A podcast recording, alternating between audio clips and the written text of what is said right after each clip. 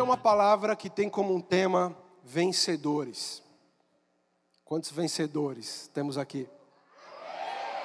Amém. Todos nós somos vencedores. Estamos aqui há praticamente, é, exatamente, né? Um dia antes aqui da, do início da Copa do Mundo. Uau, vocês vão torcer para o Brasil? Não, né? Vocês não vão ser aquele que, né, vai descer contra. É, contra, né? Ok.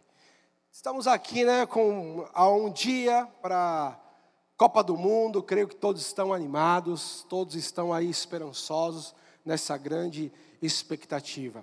Milhares ali de pessoas irão assistir esse grande evento, esse espetáculo, né? Dizem aí os estudos que é o maior espetáculo né, de audiência do planeta que é uma Copa do Mundo. Então, creio que todos vão estar compartilhando. E qual o objetivo de cada seleção, de cada time que estará ali representando o seu país? Qual o objetivo deles? Vencer, com certeza, ganhar. Todos querem chegar ao, ao máximo, ao topo, não é? Chegar ali em, em primeiro lugar. Todos desejam isso. E hoje nós vamos aprender um pouquinho do que a Bíblia fala para cada um de nós sobre esse assunto sobre como ser um vencedor. Para nós iniciarmos aqui esse momento, a Bíblia já nos fala que, que nós que conhecemos a Jesus, que damos esse passo para Cristo, nós somos mais do que vencedores em Cristo Jesus. Quantos creem nisso? Amém? Mas o que, que acontece? Muitos acabam se frustrando durante essa caminhada, durante esse percurso de chegar até o alvo e até o objetivo. Porque muitos, às vezes, muitas pessoas, às vezes, para chegar no ápice ali, até os jogadores de futebol, por exemplo, grandes são os desafios, grandes são as adversidades, nem tudo é maravilha num jogador de futebol. Né? Eu estive presenciando é, esses meses aqui montando um álbum de figurinhas lá com meu filho. E aí meu filho então, Gabriel, ficou todo empolgado. Ah, pai, eu quero jogar futebol, quero ser um jogador. E aí começou a falar, pai, eu vou jogar no Real Madrid, e não sei o quê, eu vou levar você para morar comigo. Eu, Aleluia, amém. Glória a Deus. Deus escuta essa oração aí e tal. Enfim, ele estava todo animado. Mas eu falei, Gabriel, muito legal isso aí, que você continue sonhando, parabéns. Mas tem muito chão pela frente. Primeiro você precisa treinar. Sabe chutar uma bola? Não, não sei, pai. Então, tem que começar. Ah, pai, sério? Ele já ficou até meio. Ah, verdade. Você tem que treinar muito para você chegar ao alvo, ao objetivo, a esse sonho. Você precisa desejar com todo o seu coração. Esses jogadores que nós vemos aí na televisão, os caras jogando, muito lindo, muito legal, mas eles entregaram as suas vidas para estarem ali. Eles deixaram, abriram mão de muitas coisas, de muito, muitos videogames, muitas brincadeiras, muitas amizades para estar ali. Não até mesmo da família, alguns abriram mão da sua própria família, ficaram distantes para chegar a esse lugar. Então as coisas não vêm assim de forma tão automática. E eu, né, trazendo ele um pouquinho para a terra, né, daquela. E ele falou: Não, pai, então eu vou começar a treinar e tal. Eu falei: Amém, que você continue. Se esse for o propósito para você, que você continue com esse sonho, que você não desista, mas que você vai encontrar os desafios. E assim acontece conosco quando conhecemos a Jesus, quando nós tomamos uma decisão de andar nos caminhos de Deus. Todos querem chegar ali ao alvo, ao objetivo, cumprir os propósitos de Deus para a sua vida. Mas também muitos acham que alcançando esse objetivo é como cruzar a linha de chegada. É como cruzar numa linha e falar: beleza, consegui, já era, acabou. Qual que é a próxima corrida? Não.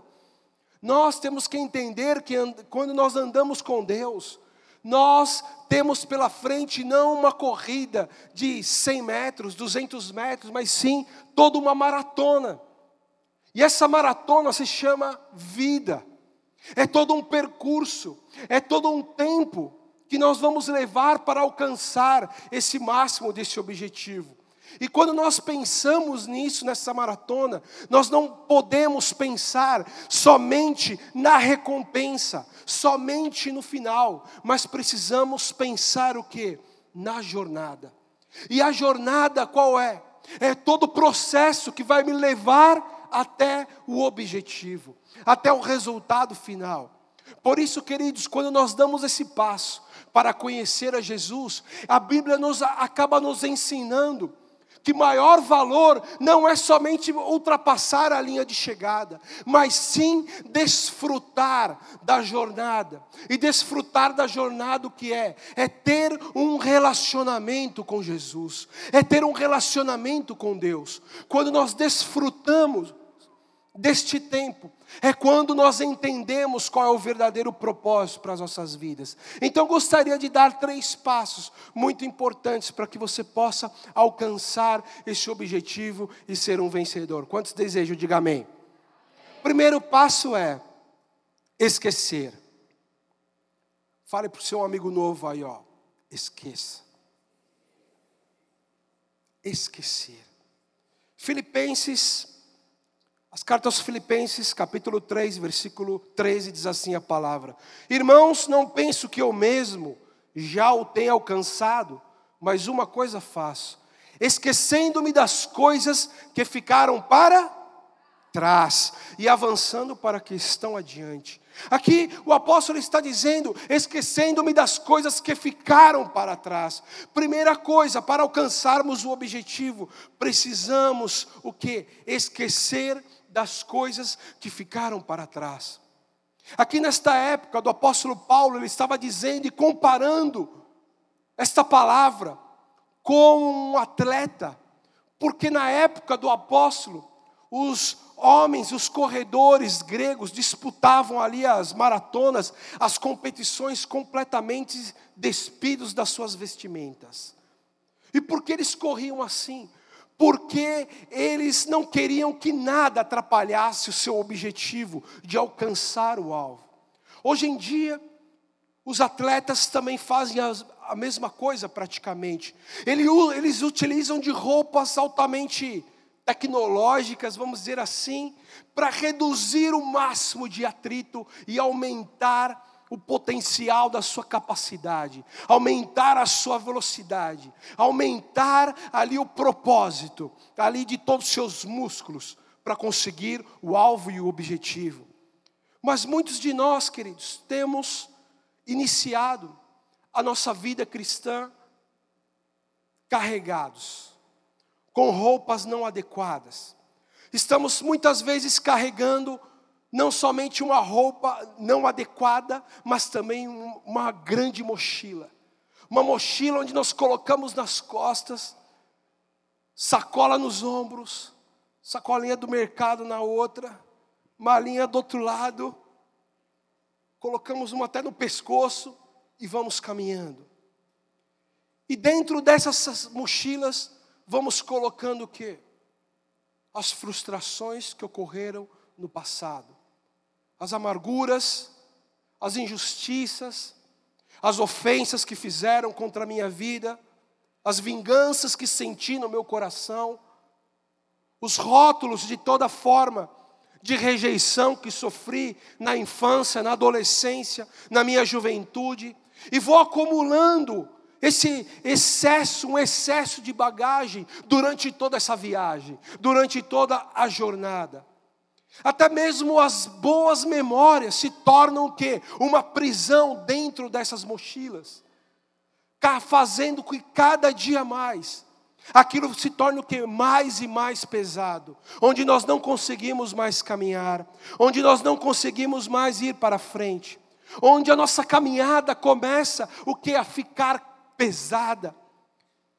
E assim nós caminhamos e achamos que está tudo normal. Não esquecemos dos abusos que sofremos, dos pecados que carregamos, da desobediência a Deus, da rebeldia contra os pais, da desordem, dos vícios, e vamos carregando isso durante toda a nossa vida, e queremos entrar no reino de Deus, queremos caminhar com Jesus desta forma. Por isso se torna tão pesado, por isso se torna tão cruel. E a palavra em Hebreus 12, 1 diz assim: Portanto, Também nós, uma vez que estamos rodeados por tão grande nuvem de testemunhas, livremos-nos de tudo que nos atrapalha e do pecado que nos envolve, e corramos com perseverança a corrida que nos é proposta. Essa palavra está falando sobre isso. Jesus estava nos ensinando que nós deveríamos o quê? Sacudir o pó, deixar esquecer do passado, esquecer das coisas que ficaram para trás e seguir um caminho novo para a nossa vida.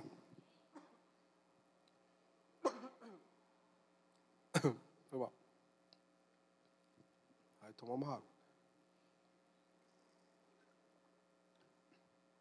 Era para fazer a propaganda da, do squeeze. Brincadeira. Jesus ensinou esse princípio aos seus discípulos desde o seu chamamento. Se alguém não receber e ouvir as suas palavras, sacudam o pó e parte para a próxima missão. Saia daquela cidade. Cada pequena afronta que nós acabamos o que internalizando para dentro, adicionando um volume na nossa bagagem, até que chega um certo momento que nós precisamos interromper esse caminho por sentirmos cansados, lentos, sobrecarregados. Não precisa responder, mas quantos se sentem assim no, no dia a dia? Quantos de nós, quantos de vocês jovens se sentem assim? Sobrecarregados das informações desse mundo, das pressões dos amigos, da faculdade, da escola, dos próprios pais, Existe uma pressão hoje nas redes sociais. Nunca a juventude do mundo esteve tão doente por causa das redes sociais. E o nome dessa doença se chama depressão. Nunca teve tantas pessoas depressivas, querendo tirar a sua própria vida. Tamanha aflição que sofre todas as vezes que vão dormir todas as vezes que vão se deitar, ou todas as vezes que estão talvez sozinhas, se sentindo abandonadas, sem um abraço, sem uma ajuda, mas simplesmente estão perdidas num mar, completamente isoladas, e não conseguem pedir socorro. Quantos de nós estamos passando por esse momento? Mas a palavra que nos diz e fala assim, em Mateus 11, 28, 30, Jesus estava dizendo aos seus discípulos: Venham a mim, todos que estão cansados e sobrecarregados, eu darei descanso a vocês. Tome sobre vocês o meu jugo e aprendam de mim, pois sou manso e humilde de coração, e vocês encontrarão descanso para as suas almas, pois o meu jugo é suave e o meu fardo é leve. Jesus estava dizendo aos seus discípulos: venham a mim. Quantos necessitam de Jesus? Quantos necessitam depositar essa mochila, depositar esse fardo? Queridos, esta é uma noite, é uma oportunidade que Deus nos está nos dando para sermos vencedores, para andarmos de cabeça erguida, para sermos uma geração que possa fazer a diferença aonde nós andarmos. Mas nós precisamos o quê? Entregar, esquecer do passado. Chegou o dia de você dar um basta, chegou o dia de você acabar com este mimimi, não é verdade? Deixar de choramingar pelos cantos e falar acabou, é uma decisão. O ressentimento, o perdão, não é, um, não é uma, ah, eu estou sentindo que eu preciso perdoar essa pessoa. Não. O perdão é uma decisão de vida. Decida hoje a sair dessa situação. Decida hoje a romper com esses problemas que tanto te afligem decidimos trocar o jugo do passado pelo fardo de Jesus. E quando nós tomamos essa decisão, isso significa assumir a responsabilidade pela realização do nosso propósito divino, de cumprir nossa missão de vida, encontrarmos o sentido da nossa existência, que é a fonte da verdadeira satisfação. Quantos desejam isso? Amém? Próximo passo, segundo passo, prosseguir. Diga aí para o seu amigo, me ajude aí a pregar. Prosseguir. Diga assim para ele: seu passado é passado, ficou para trás. Chega de mimimi, hein? Vamos prosseguir. Filipenses 3,14 diz: prossigo para o alvo, a fim de ganhar o prêmio do chamado celestial de Deus em Cristo Jesus. Na, na, na semana passada, é, eu pude é, vivenciar uma corrida de Fórmula 1. Vocês já viram? Uau, é muito emocionante aquilo lá. Achei sensacional. Eu recebi, ganhei um convite, falei, a pessoa falou, tem um convite aqui, eu falei, estou dentro, quero ver esse negócio. Quando eu cheguei lá, eu falei, deve ser uma coisa muito chata. Eu pensei, os carros ficam passando lá, nhão, nhão, nhão. falei, deve ser um negócio muito sem graça. Mas quando começou, me deu uma emoção, eu estava gritando igual um desesperado. E tinha um cara do meu lado que ele falou assim: Você está torcendo para quem? Eu falei: Eu não sei que eu estou torcendo. Eu estou empolgado aqui, gritando, gesticulando. Cada carro que passava, eu levantava e gritava. Era, foi muito emocionante. Porque cada milésimo de segundo conta para uma vitória. Ali você começa a entender tamanha importância de um milésimo de segundo. Quanto menos tempo o piloto ficava parado ali no pit stop, mais chances ele tinha de ganhar.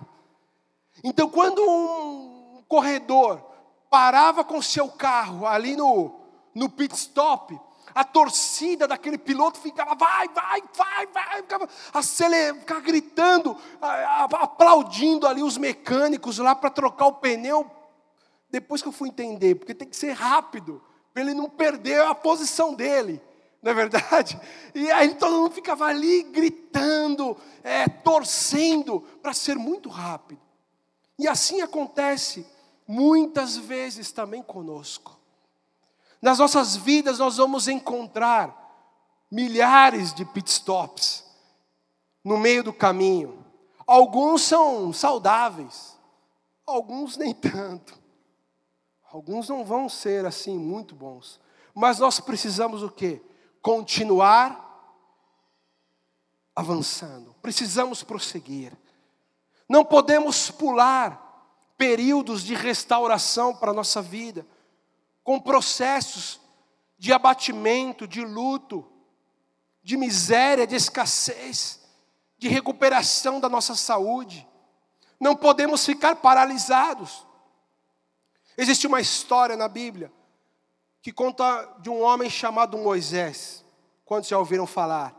Moisés foi levantado como ali o libertador, o homem que iria livrar o povo de Israel, o povo de Deus, das mãos do Faraó e iria caminhar sentido à terra prometida. Moisés, não sei se vocês sabiam disso, ele foi, ele cresceu como como um filho de Faraó, ele cresceu como um egípcio, ele foi adotado em um certo momento, e ele teve um, que depois fugir do Egito, e enfrentou o que? Perseguições dos próprios egípcios, e recebeu que? Rejeição do povo de Deus.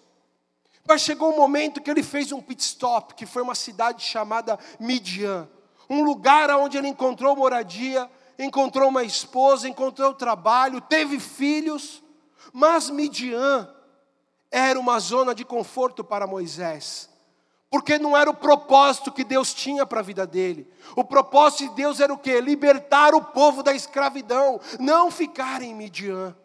Ele teve que sair dessa zona de conforto, ele teve que parar em Midian sim para restaurar o seu coração, para ter a sua vida transformada. Mas imediatamente ele teve que sair rapidamente e cumprir o propósito que ele tinha para a sua vida.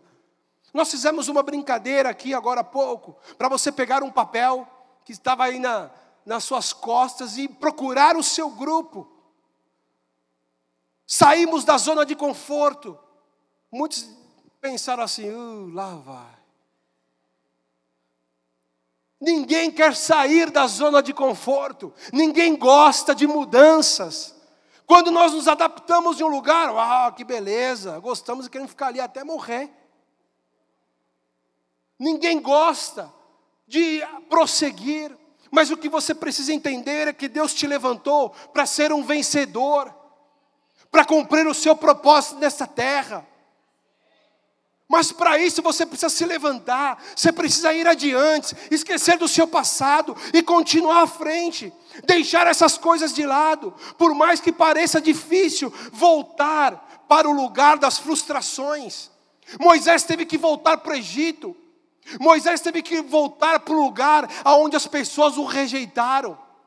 Talvez você tenha que voltar para esse lugar, porque é o momento de restauração, é o momento onde Deus vai falar com você, é o momento onde Deus vai curar as feridas que ficaram abertas, que tanto te machuca, é o momento onde Deus, naquele lugar, irá te abraçar, irá te amar, falar que você é querido, que você é especial, que Ele te escolheu, que Ele te levantou e que Ele tem grandes obras para a sua vida.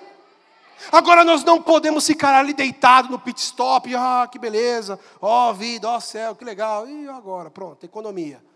Agora, você viu, o dólar aumentou, a bolsa caiu, ih, agora estou perdido, vou perder emprego. Saia dessa, desse comodismo, desse conforto.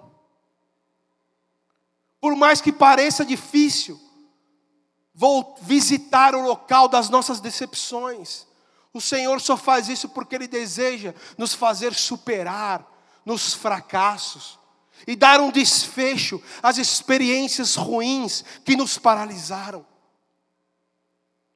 1 Coríntios 9, 24 ao 27 diz assim a palavra: Vocês não sabem que todos que correm no estádio, apenas um ganha o prêmio. Corram de tal modo que alcance o prêmio. Todos que competem nos jogos se submetem a um treinamento rigoroso para obter uma coroa que logo parece, mas nós o fazemos para ganhar uma coroa que dura para sempre. Sendo assim, não corro como quem corre sem alvo, e não luto como quem esmurra o ar, mas esmurro o meu corpo e faço dele o meu escravo, para que depois de ter pregado aos outros, eu mesmo não venha a ser reprovado. Qualquer um é capaz de recomeçar, mas apenas o que? Os vitoriosos prosseguem após encontrar barreiras no meio do caminho. Os pit stops são locais de renovação, mas eles de nada servem se não tornarem lugares de superação. É para, é, é para que isso aconteça.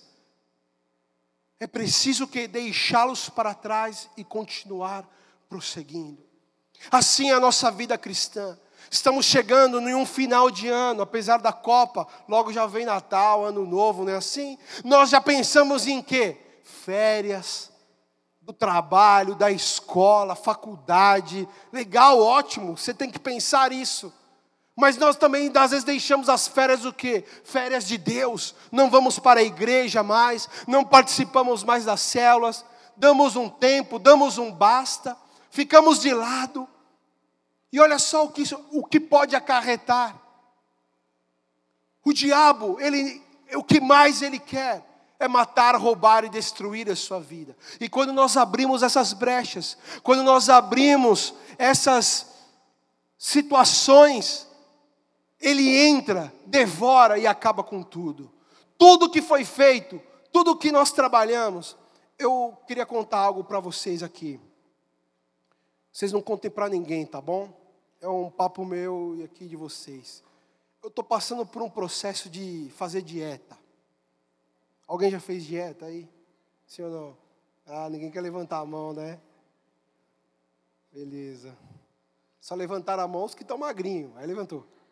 Os que continuaram, aí não quer levantar. Dieta, eu falo que é uma coisa do demônio. O negócio é incrível. Ou negócio difícil de fazer. Mas como funciona? Toda semana eu tenho que passar lá por uma nutricionista.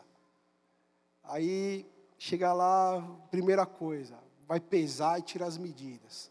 Primeira semana, fui sensacional, tal, fiz direitinho a dieta, tal, beleza. Legal. Fui lá, me pesei, nossa, todo orgulhoso lá. Tava, ô oh, Douglas, parabéns, oh, você perdeu tantos quilos em uma semana, perdeu tanto de não sei o que, cintura, tá, aquela coisa. Falei, pô, legal. Aí, não, não alcancei o meu objetivo ainda, faltam muitos quilos ainda para perder. Mas foi somente uma parte. A hora que eu saí de lá, o que, que eu fiz? Hã? O que, que eu fiz? Jaca, isso aí, já, consegui. Já fui, estraguei tudo. E aí, quando eu fui depois, outro dia, subir na balança, eu recuperei tudo que eu tinha perdido. Falei, foi tão difícil. Olha só, uma semana, só na saladinha, aquela coisa toda, aquelas folhas maravilhosas, só naquilo. Aí depois, por causa de um, um pão ali, pronto, acabou estragou. E assim é o pecado. Porque quando você come, quando você enfia o pé na jaca, qual é o sentimento? Puxa, por que eu fiz isso? Podia ter continuado. Olha só, estou retrocedendo. Uma semana. E é assim acontece. O pecado, se não fosse bom, ninguém ia fazer. Não é verdade? Agora, quando você faz, você fica ali tentado. Os anjinhos, o diabinho, sabe? Não, vai, não, não vai, não vai. Quando você vai lá, você fez, você fala, por que, que eu fiz? Já vem o quê? É o primeiro sentimento que o diabo já coloca no seu coração. Porque você abriu a brecha para ele, é o quê? É a culpa. Fala aí, tá vendo? Você não vai para a igreja? Você não é cristão agora? Você não sei o quê? E já começa o quê? Para você já continuar com o pé na jaca. E depois desse dia que eu coloquei o pé na jaca ali, eu pequei, eu falei, diabo, seu filha de uma mãe, mano. Sai da minha vida, gordura, vai embora. Você não, não pertence a esse corpo. Sai. Para, toda vez agora que eu tenho vontade de comer alguma coisa, eu fico, sai em nome de Jesus. Sai doce. Fico lutando comigo, é uma luta mental. E assim acontece. Mas precisamos o quê? Parar nesse pit stop. Pensar, refletir para seguir adiante. As, a volta das velhas amizades, por exemplo. Começamos a achar que os amigos do mundo eram melhor que os amigos da igreja. Começamos a pensar que as coisas que eu fazia no passado era melhor, porque é isso que o diabo faz. Ele pinta o passado de bonito. Ele pinta o passado bem colorido, para você olhar e ficar com saudades de querer fazer novamente. E isso vai acontecer com você no final de ano, nas festas, nas viagens, as velhas amizades, vão querer te chamar e falar: vamos lá fazer aquilo que a gente fazia antes, era tão legal, era legal na hora, porque é isso que o pecado faz, é um minutinho de prazer, para depois o que? Dias e dias de arrependimento, de choro e de amargura. Então, queridos, abra o seu olho, você que é um vencedor, preste atenção. Busque os seus amigos da sua célula, ande com eles, faça novos amigos da igreja. Não deixe de participar das células, não deixe de participar dos cultos, permaneça fiel à palavra, continue com seus devocionais, continue com as leituras, continue buscando a Deus, servindo a Deus, continue, persevere, creia com todo o seu coração. A nossa linha de chegada não está na virada do ano, não. A nossa linha de chegada, ela, para falar a verdade, ela nem existe, porque nós vamos viver eternamente com Cristo Jesus. É isso que a palavra nos fala e nos promete, é receber a vida eterna. Então a morte não é a linha de chegada, mas sim um grande começo para viver a eternidade com Cristo. Agora precisamos o quê? Desfrutar da jornada. Precisamos abrir mão de algumas coisas. Precisamos pensar como nós vamos prosseguir para cumprir o terceiro passo que é avançar. Diga aí para o seu amigo, vamos avançar.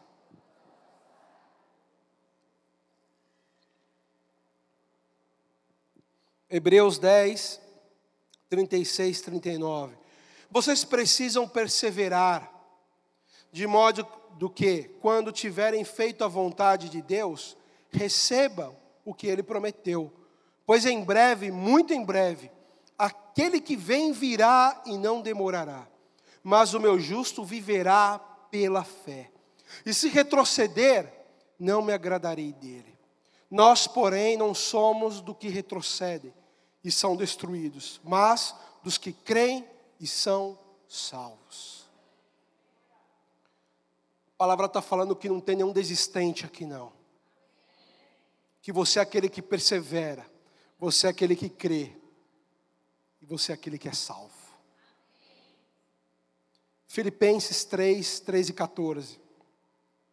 Irmãos, não penso que eu mesmo já o tenha alcançado, mas uma coisa faço, esquecendo-me das coisas que ficaram para trás e avançando para o que estão adiante, prossigo para o alvo, a fim de ganhar o prêmio do chamado celestial de Deus em Cristo Jesus.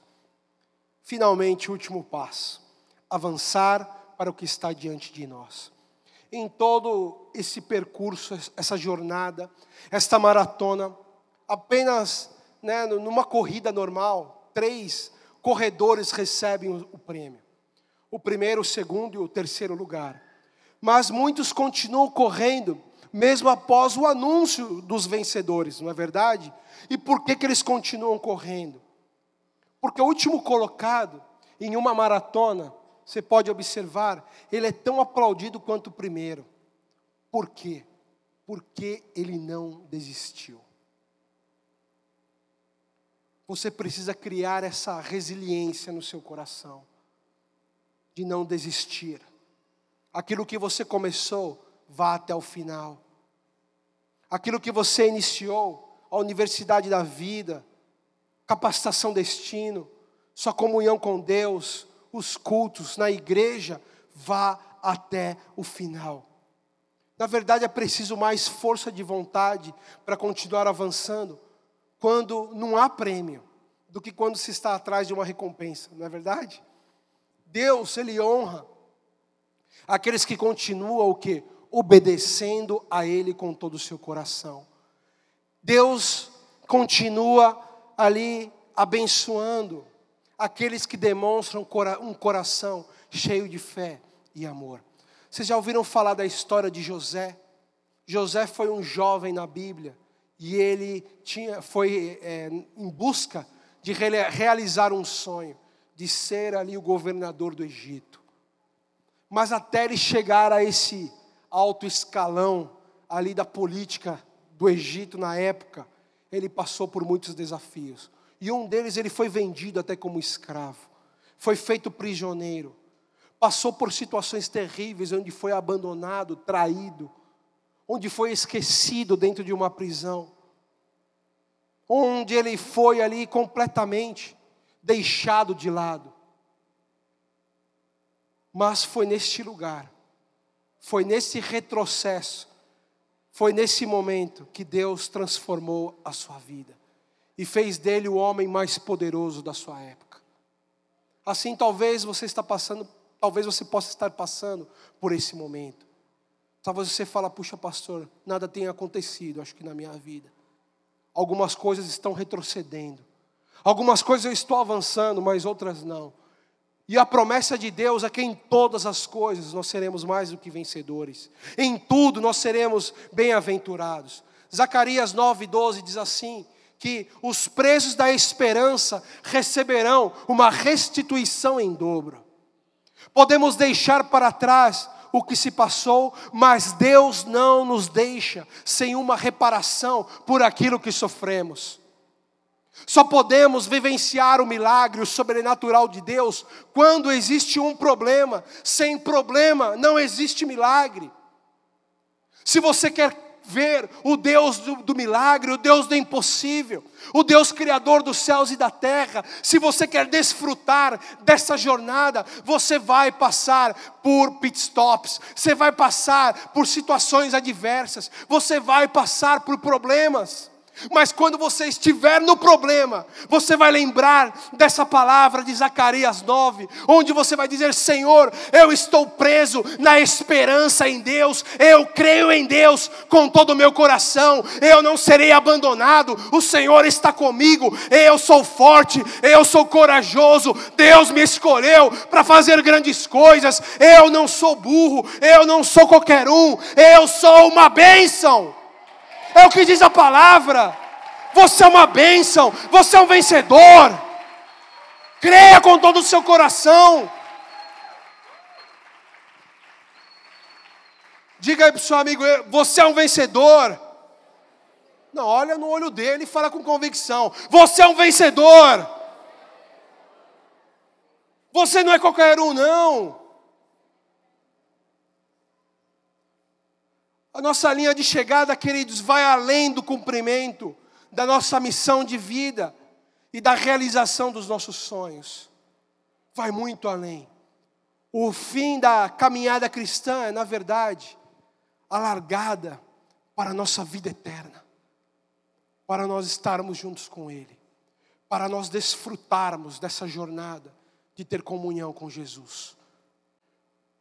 O apóstolo Paulo, ele pôde afirmar que prossigo para conquistar aquilo para que também fui conquistado por Cristo Jesus. Antes mesmo de você tomar essa decisão de ser um vencedor, antes mesmo de você abrir o seu coração nessa noite e dar esse passo de deixar as coisas do passado, deixar as coisas que tanto te aprisionavam naquele lugar, naquele tempo, Antes mesmo de você pensar que você estava sozinho, que não teve ninguém para estender a mão, talvez naquele fundo daquele poço, Jesus já estava ali te chamando e te dizendo: Eu te amo. Esse Deus, Criador dos céus e da terra, esse Deus Pai. A palavra nos diz que Ele amou o mundo de tal maneira, de tal forma. Ele amou esse mundo com todo o coração. Esse Deus amou você. Você é especial. Você é querido. A palavra fala isso, que Ele amou o mundo dessa forma, que Ele entregou a vida do seu filho Jesus, morreu naquela cruz para redimir o pecado, os seus pecados para que ele pudesse ter um novo relacionamento com você. Talvez você tomou a decisão de ficar distante de Deus. Você às vezes ficou tão preocupado de agradar tantas pessoas ao seu redor. Você ficou tão preocupado de agradar as criaturas que estavam ao seu redor e esqueceu de agradar o Criador de todas as coisas. E hoje Ele está te chamando para que você tome uma decisão, para que você dê um basta na sua vida, para que você deixe o passado para trás. Se você ver, abrir a sua Bíblia no livro de Filipenses, capítulo 3, o título do capítulo se chama Plena Confiança em Cristo Jesus que você hoje entregue sua vida para Ele. Que você hoje tome essa decisão de dizer: Senhor, está aqui a minha vida.